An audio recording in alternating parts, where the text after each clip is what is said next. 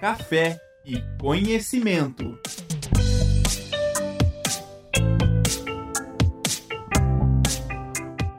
Olá, sejam todos muito bem-vindos a mais um programa Café e Conhecimento, uma parceria entre a Rádio Ninter e a Escola de Gestão Pública, Política, Jurídica e Segurança.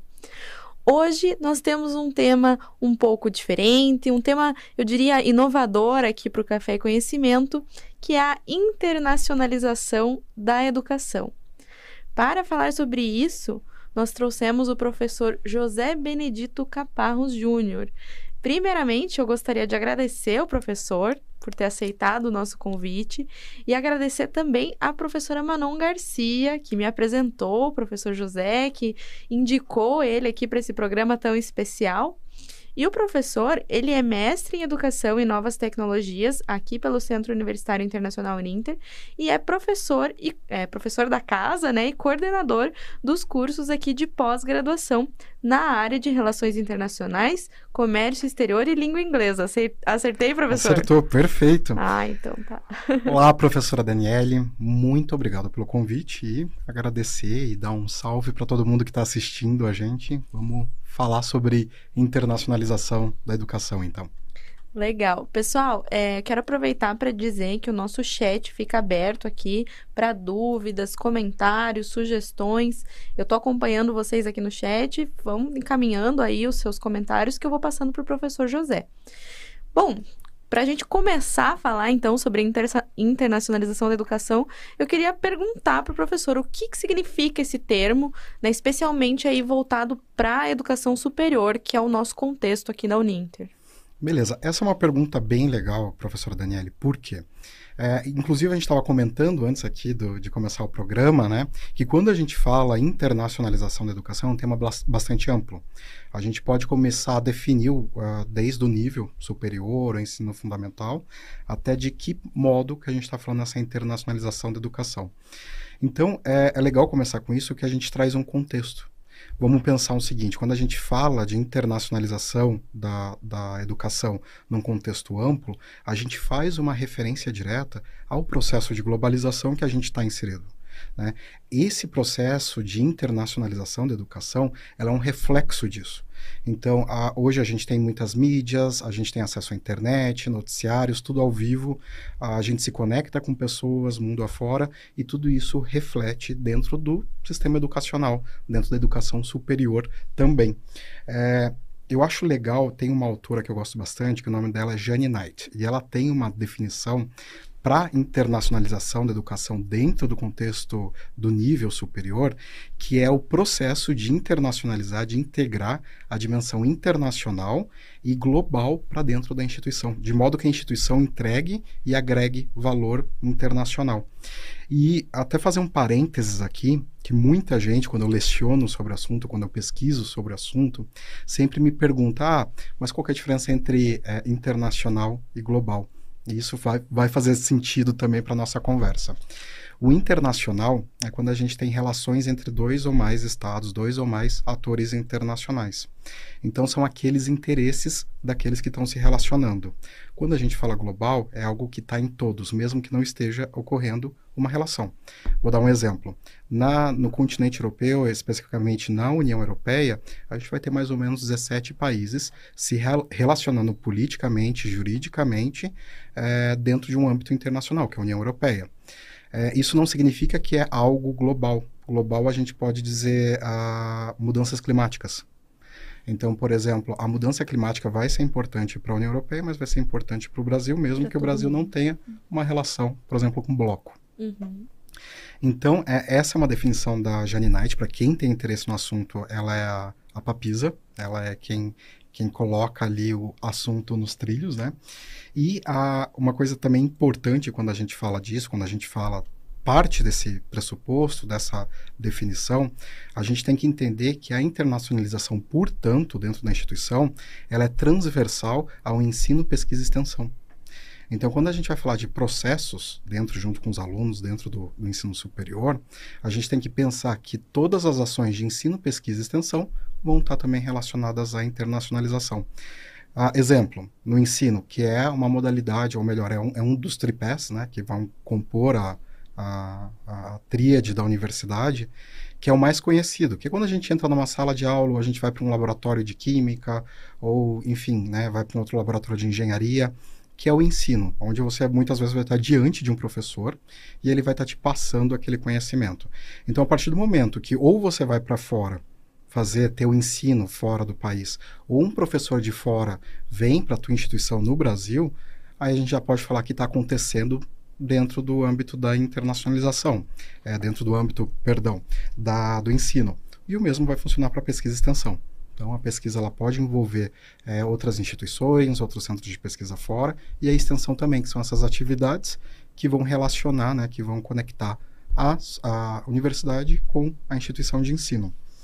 Uh, e o que é legal dessa transversalidade, e é uma tendência também, que hoje está se falando muito, muitas pesquisas estão surgindo, de falar que a internacionalização pode ser uma quarta vertente. Ela pode estar ao lado do ensino, pesquisa e extensão.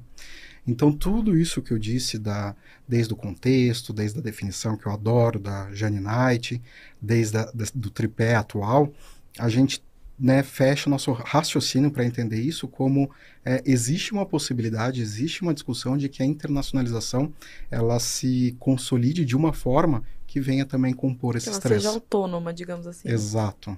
Legal. Uhum. Professor, já temos um comentário, dois aqui, na verdade, da professora Tatiana Wagner. Ela diz boa noite a todos, ansiosa pelo conteúdo. O professor José é fantástico, olha só que legal. Oh, obrigado. É, bom, então existe essa possibilidade da inter internacionalização se colocar aí como uma esfera autônoma. Uhum. E quando que os processos de internacionalização da educação se iniciam? Em que momento que, que se dá esse início?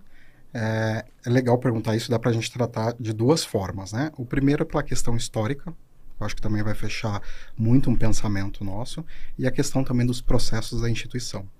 É, e por que, que eu falo dessa questão histórica? Eu, a, né, na minha vivência como docente, eu vejo, às vezes escuto, e isso não me agrada muito, de falar que a internacionalização é um modismo. Na verdade, né, a instituição, uma instituição de ensino superior se internacionalizar, ela é tudo menos moda. Se a gente for pensar quando começou, a gente pode ir para trás uh, antes de Cristo.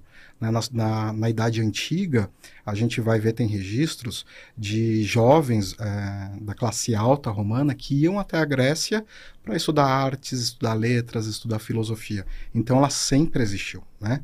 E ela vai iniciar isso dentro de um, de um campo histórico, dentro de um campo operacional, dentro, dentro da institu institucionalização mesmo, dentro da, da, da, universidade, ela vai funcionar a partir do momento que a, a instituição ela reconhece essa necessidade. E como, né? Qual que vai ser o gatilho? Justamente de se adequar ao contexto que a gente vive, atual, da globalização, que é o que a gente tinha falado. Então, hoje, se a gente parar para pensar dessa forma, a gente separar não é mais viável. Né? A internacionalização para uma instituição ela estar é, dentro do seu contexto atual, da nossa sociedade atual, ela precisa estar internacionalizada. Ela precisa ter esses contatos no exterior. Uhum. E, quando a gente fala assim em internacionalização, a primeira coisa que vem em mente é ah, o aluno que vai fazer um intercâmbio, é uma instituição de ensino que tem, uma, por exemplo, um convênio com outra, mas não é só isso, né? Não. É, eu queria saber como que ela acontece assim dentro das instituições de ensino. Quais são as outras formas para além disso, né? Olha, a gente pode citar pelo menos duas. Essa que você comentou agora, por exemplo, de um aluno ir para fora, um aluno de fora vir para a nossa instituição. A gente vai chamar de mobilidade. Assim, de termos mais rápidos, mais sintéticos, mobilidade. Pode ser mobilidade estudantil, pode ser mobilidade docente, pode ser inclusive mobilidade das a, funcionários administrativos da instituição, quando eles vão fazer trabalho técnico em outra instituição para aprender processos. Então a gente tem essa questão da mobilidade. Só que o que, que acontece? Essa mobilidade ele é um processo que foi muito acelerado ali na metade do século passado até o final do, do, do século passado também. É, só que ele é muito custoso. Né? Você receber alguém ou você enviar alguém demanda recursos. Né? E a gente sabe que muitas vezes esses recursos ficam a cargo dos alunos uhum. ou mesmo dos professores, e por pagar em moeda estrangeira, enfim, é, sai muito caro e às vezes inviabiliza, não acontece.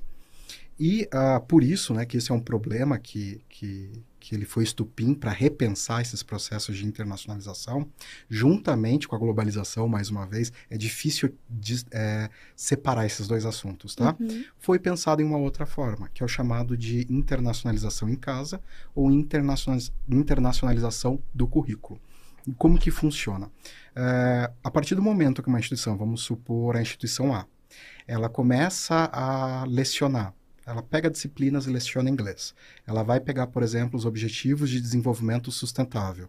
Ela vai pegar aqueles assuntos, vai incluir dentro das, das ementas das mais diversas disciplinas, é uma forma de internacionalizar. Ela vai estar tá adaptando o seu currículo para que aquela comunidade acadêmica tenha contato, mesmo que esse contato não seja de imersão, ou seja, de ir até lá. Então é uma forma, é uma forma que está crescendo muito, é uma forma que está sendo estudado muito e ela está cada vez mais uh, é, a gente consegue praticamente tocar ela justamente por a tecnologia hoje facilitar esses contatos. Então, por exemplo, hoje o EAD, eu posso ter uma aula, eu posso abrir uma aula para um, um, alunos da minha instituição com um professor de uma instituição estrangeira, de Salamanca, por exemplo a gente faz uma videoconferência e ele vai ter o contato. Não necessariamente a partir da mobilidade, mas a partir disso que a gente chama hoje de é, internacionalização em casa. Isso é muito legal, porque se estende para um número ma muito maior de pessoas, né? Exato. A possibilidade de ela ter uma educação internacional. Exato. É. Inclusive, olha só que legal, muito bacana ser tocado nisso, porque inclusive hoje se fala muito que essa internacionalização em casa é um propulsor da democratização do ensino internacional. Hum, legal. Então, é, por esses custos, né, você não envolver esses custos, essa logística, e você facilitar para um número maior de alunos, ela acaba democratizando o processo da internacionalização. Sim, com certeza. E eu, eu fiquei pensando aqui, né, nesse período aí entre pandemia e pós-pandemia que a gente está vivendo, parece-me que as coisas elas progrediram um pouco mais no mundo virtual. O professor acha que a questão da internacionalização também sofreu alguma alteração com isso, para melhor ou não? Muito, muito, muito. Eu acho que assim, a moeda sempre tem dois lados, né? Então, assim, vamos focando no lado positivo. É, com certeza, a partir do momento que as pessoas elas ficam enclausuradas, né? Claro que por um motivo terrível, Ruim né? Mas a partir do momento que elas ficam enclausuradas e elas têm acesso à internet, a gente faz um novo recorte, a gente vê que começa aí um movimento de que essas pessoas vão se conectar cada vez uh, menos com barreiras. Uhum. Eu vou fazer um exemplo com uma outra área, tá? De eventos internacionais que eu tive, eu atuei com eventos, feiras de negócios internacionais. Durante a pandemia, a gente achava que esse setor ele ia parar, mas ele não parou teve eventos internacionais por meio de plataformas digitais também. E o mesmo aconteceu com a educação. Então, a sociedade ela foi encontrando modos de se reorganizar. E não só modos de se reorganizar, mas ela também encontrou oportunidades. Então, foi aquele momento que deu o clique, falou, olha, é, eu não estou tendo uma aula com um professor, eu não estou dentro da minha instituição, que é na minha cidade, tendo aula com o meu professor, é, que também é né, do, do meu país, presencialmente. Eu estou tendo com ele à distância, às vezes é, por meio de transmissão ao vivo, né? Então, por que se eu não posso, se eu posso a partir dessas tecnologias, eu posso ter contato com ele, por que não com alguém dos Estados se Unidos? Se está dando certo, né? Entendeu? Então, essa barreira, ela ficou muito clara para as pessoas. Legal. Uhum. Professor, eu queria que você comentasse aqui com a gente um pouco como que, como que acontece essa internacionalização aqui dentro da Uninter. Tá. Quais são, porque, né, como professora é da área, eu sei que tem muitos alunos nos assistindo de vários cursos, não só uhum. dos cursos que eu leciono, do, dos que o professor leciona, mas de vários cursos, e às vezes os alunos têm essa curiosidade, né, sobre intercâmbio, ou mesmo sobre, é, não propriamente o intercâmbio, né, com a mobilidade, mas dele ter o acesso em casa a aulas né, internacionais, enfim, se o professor puder trazer para a gente um panorama aí. Assim, eu não posso entrar muito a fundo, que hoje eu não participo da, do, do projeto de internacionalização da Uninter, né? Uhum. No comecinho, bem no comecinho, eu participei em alguns momentos, em alguns acordos, tá? Mas funciona assim, a, a Uninter, ela está expandindo, ela está crescendo cada vez mais. Hoje ela tem é, mais, acho que mais ou menos 16, 17 polos no exterior. Ela vai atender pessoas que estão no exterior. É, e a gente também tem algumas ações dentro de internacionalização em casa, que eu observo como professor de dedicação exclusiva da casa, é, de extensão, que envolve é, a internacionalização da educação. Exemplo, na, na graduação em Direito, já foram feitas visitas técnicas em países como Argentina, em outros países. A gente já recebeu professores de, de do exterior para é, proferir palestra, a gente já teve consultores de fora, a gente tem, inclusive, a gente estava comentando, né, antes do programa, a gente tem um curso de pós-graduação aqui na, na Uninter que ele é 100% ofertado em língua inglesa. Inclusive, boa parte dos professores desse curso são estrangeiros. Claro que daí entra toda uma questão administrativa burocrática, né? Que é, que faz parte também da internacionalização da educação, que é você saber como operacionalizar tudo isso. Nesse caso específico, eu vou dar um exemplo. Nós temos uma professora chamada Sara, que é da Alemanha, ela gravou aula com a gente para ensino à distância, e uh, só que o diploma dela, né, a titulação dela é válida no exterior, não no Brasil. Então foi feito como um collab, foi feita uma cooperação. Ela, juntamente com um professor daqui do Brasil, da casa, elaboraram o material junto é, entregaram para o aluno e estava tudo certinho. É, uma forma de colocar para o nosso sistema educacional aqui que isso é válido, Exato. digamos assim. Isso, isso. É, esse seria um desafio enfrentado é um desafio. aí Quais outros desafios o professor acha que existem dentro da, desse processo de interna internacionalização? Olha, a Uninter ela é uma, uma instituição muito grande, ela é uma instituição que tem estrutura. Então, falando de termos gerais, não aplicado necessariamente, não aplicado especificamente a Uninter, é, maior parte das instituições de ensino hoje que precisam se internacionalizar é dentro da própria instituição, da, da parte administrativa. Por quê? Quando você vai é, mexer com um projeto muito grande como esse, você vai precisar de um departamento específico para tratar de assuntos internacionais, para tratar das relações internacionais da instituição. Tá? Mas não morre por aí. Não, não basta você ter um, um departamento que vai firmar acordos, que vai ligar, telefonar, mandar e-mail em inglês. Não precisa de uma administração, a gente chama de gestão integrada, ou seja, todos os departamentos vão ter que estar tá em contato direto. Vou dar um exemplo que eu acho que vai ficar bem legal para você entender. Na, na, escola de vocês, uh, na escola superior de vocês, vocês lidam muito com essas questões legais, né? Vocês são Sim. da área, né? Você é advogada.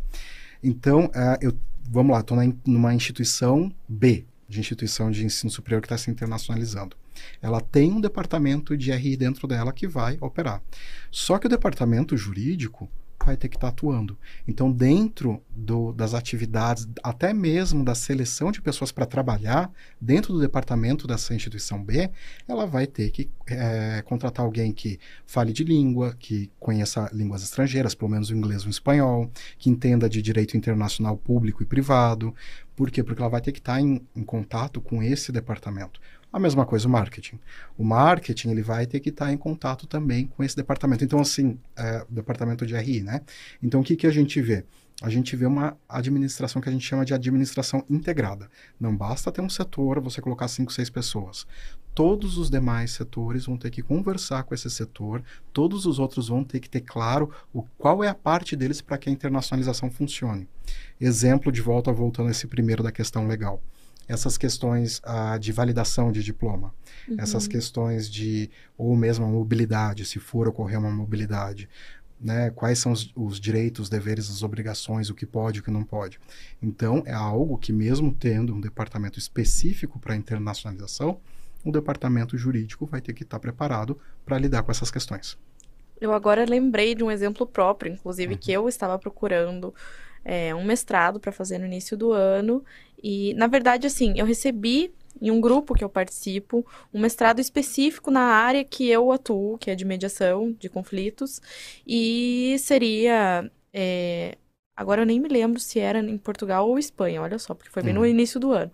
Mas era um, um desses. Acho que era Espanha. Porque eu lembro que ainda perguntei, eu não falo espanhol, e aí perguntei se teria como fazer, não, tem como fazer, os professores é, falam português, eles entendem português, dá para fazer, dá para ter um tradutor para na hora da, de defender a tese e tudo mais, só que eu precisava que eles me garantissem que o diploma ia ser reconhecido aqui depois. Uhum. E é muito difícil ter essa garantia, por mais que tenha um, uma, um agente integrador entre a, a a universidade de lá, né, e o pessoal aqui do Brasil para fazer, mas essa pessoa, apesar dela garantir, eu não fiquei muito e, e, é legal, é pertinente isso, porque o que, que acontece? Não necessariamente, mas quando você vai estudar fora, seja na graduação, seja na pós, estricto e Ah, e ele era EAD, só ah, complementando, né? Mas... E, independentemente disso, né? Se a instituição exterior do exterior que for emitir um certificado ou um diploma para você,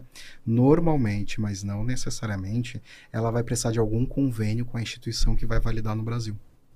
Então, por isso que a gente vê muito no estricto senso, os programas de mestrado e doutorado, você vê o, o programa sanduíche. Existe um convênio entre a instituição A e a instituição B. Uhum. Existe todo um aparato legal, um aparato de análise tanto uma análise acadêmica quanto uma análise jurídica, enfim, para que aquilo ocorra. Então não é feito no susto. Tem todo um trabalho, uma pesquisa, uma dedicação por trás para que isso tudo funcione. Normalmente são essas é, titulações acontecem a partir de acordos realizados entre instituições de países diferentes. É, nesse caso eu acabei desistindo porque o, o, curso mesmo, esse curso específico não tinha nenhum, ninguém diplomado com diploma reconhecido aqui. Uhum. Tinha outros dentro daquela universidade, aí em várias aí do Brasil, eu fiquei meio, meio preocupada em pagar um valor tão alto Sim. Por, por algo que talvez não seja reconhecido. Né? É, e, e, olha só que legal, pelo lado de uma instituição, ou até mesmo dos alunos que estão cada vez mais interessados na internacionalização, a gente tem que ficar muito de olho nisso.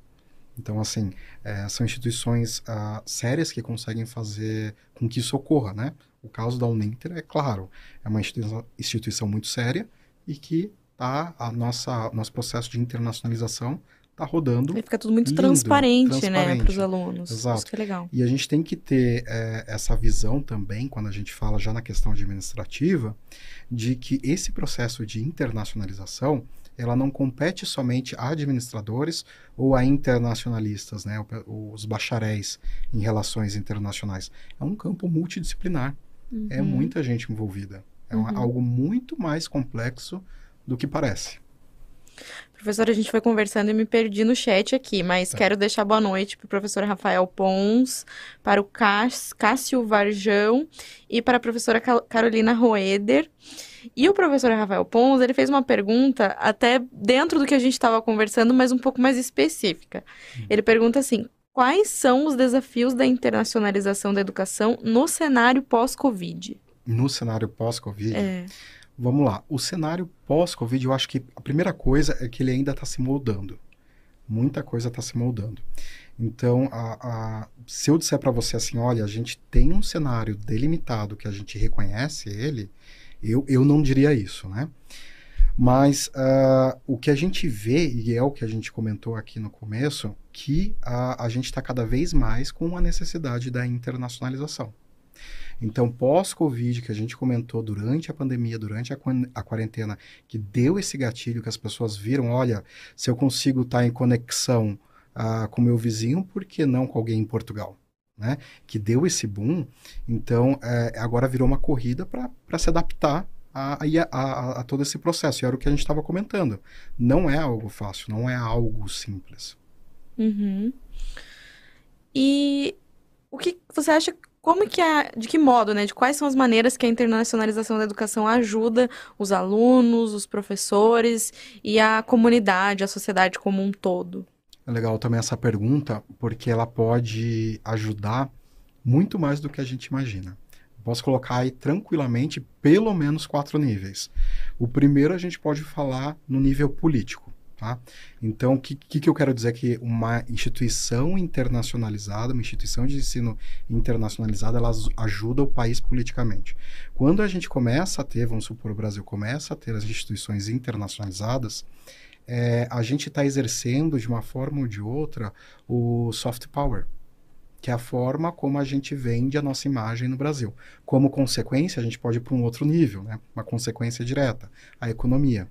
Né? Você vê, por exemplo, é, países que são tradicionais em, em, educação, em ensino, pesquisa, que tem esse approach com a, com a internacionalização, que eles fazem um soft power, acaba gerando uma curiosidade da população de outras nações, de outros países sobre aquilo e acaba fomentando os negócios. Né? A sociocultural. Os países que eles têm mais abertura sociocultural para outros países, outras culturas, eles acabam também uh, tendo uma série de benefícios, sejam econômicos, sejam políticos, mas dentro da própria sociedade também, porque ela fica mais conectada. É, até fazer um parênteses aqui, antes de ir para o quarto, que é o principal deles, que é o que a gente estava falando do internacional e do global, né? Quando a gente fala de uh, que a internacionalização da instituição ela está vindo para ficar, ela está ganhando força, em momento algum a gente está falando que os assuntos internacionais eles vão ficar em primeiro lugar. Né? que eles vão superar os assuntos locais. Ou seja, isso não significa que eu vou deixar de olhar para a minha comunidade e ver onde dói, né? onde aperta ali o sapato, onde que está o calo. Não é sobre isso. Quando a gente tem esse, esse, esse sistema operando, a gente vê o local, que é a junção do, glo do global com o local. Uhum. E tem um lema muito interessante sobre isso. É que, local? Local. Tem um, tem um lema muito interessante, porque existe toda uma discussão sobre o que viria é, ser o significado disso. Uhum. Mas tem um, um, um, lema, uma frasezinha que eu acho bacana, que é assim, ó, think global, act local. Então, pense global, haja local. Então, é, a gente vê que é, os nossos problemas, os, as grandes questões globais, muitas vezes são questões locais. Talvez eu não consiga é, ter uma atuação totalmente direta em questões globais como guerra. Né? Aqui em Curitiba, no bairro que eu moro, onde eu estou, não tem guerra. Né?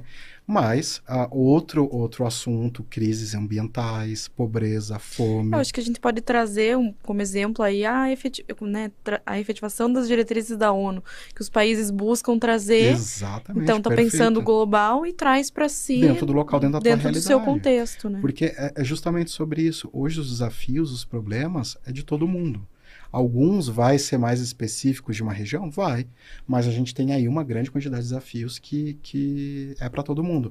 E é nisso que entra o sociocultural. Porque a partir do momento que é, a gente tem instituições de ensino, o nosso sistema de ensino brasileiro está atuando é, efetivamente nessa questão da internacionalização, a sociedade muda junto, começa a pensar de uma outra forma. E o último, né, que eu falei que eram pelo menos quatro níveis, é o acadêmico. A uhum. instituição se fortalece, a instituição começa a, a, atingir outros níveis de qualidade de ensino, pesquisa e extensão. E quem ganha com isso são os alunos, a comunidade. Então, assim, a gente fala nesses quatro níveis, mas eles interagem entre si também. Sim, com certeza. Professor, nós temos um minuto para o fim do programa. Olha só. Eu falei, no, no, início eu falei, acho que não vai dar tempo da gente falar tudo, mas eu quero deixar aqui já um convite para uma próxima. Realmente é um assunto muito interessante. Eu acho que tem vários, é muito amplo, né? Tem, tem. várias uh, linhas aí para se trabalhar. E o professor Rafael Pons agradeceu a sua resposta, colocou aqui perfeito, obrigado. E também temos mais algumas pessoas assistindo. Boa noite, Cristiane. É, boa noite, professora Gisele Dziurades. Parabéns pelo programa. O professor Caparros é fantástico. Ah, obrigado, pessoal. Bom, eu vou passar a palavra ao professor para se despedir dos nossos ouvintes, dos nossos alunos. Bom, pessoal, eu queria agradecer primeiramente você, Daniele, pelo convite, pela oportunidade. Como eu disse, é uma honra estar aqui é, é, um assunto que eu gosto muito e também, como a gente também comentou, é um assunto bastante extenso. Então, tentei criar aqui um panorama para gente. Eu espero que vocês tenham é, gostado. Qualquer coisa, deixem nos comentários no vídeo e daí eu, a gente pode de repente trocar figurinhas sobre o assunto com quem é, quiser saber mais. Ah, e antes eu queria fazer uma recomendação de claro. uma autora brasileira, né? O, local, não vamos ficar só na Jane Knight, que é canadense, mas uma autora brasileira que é fantástica e quem tem interesse no assunto, pensar o local tem que passar por ela, que é a Marília Morosini. Ela é uma das maiores pesquisadores, pesquisadoras do assunto aqui no Brasil. Legal. Professor, muito obrigada Eu por todas as informações tão valiosas, pelas recomendações. Obrigada a todos que nos acompanharam aqui no chat, que assistiram o programa. E desejo a todos uma boa noite. E daqui 15 dias temos mais um programa Café e Conhecimento. Até a próxima. Café e conhecimento.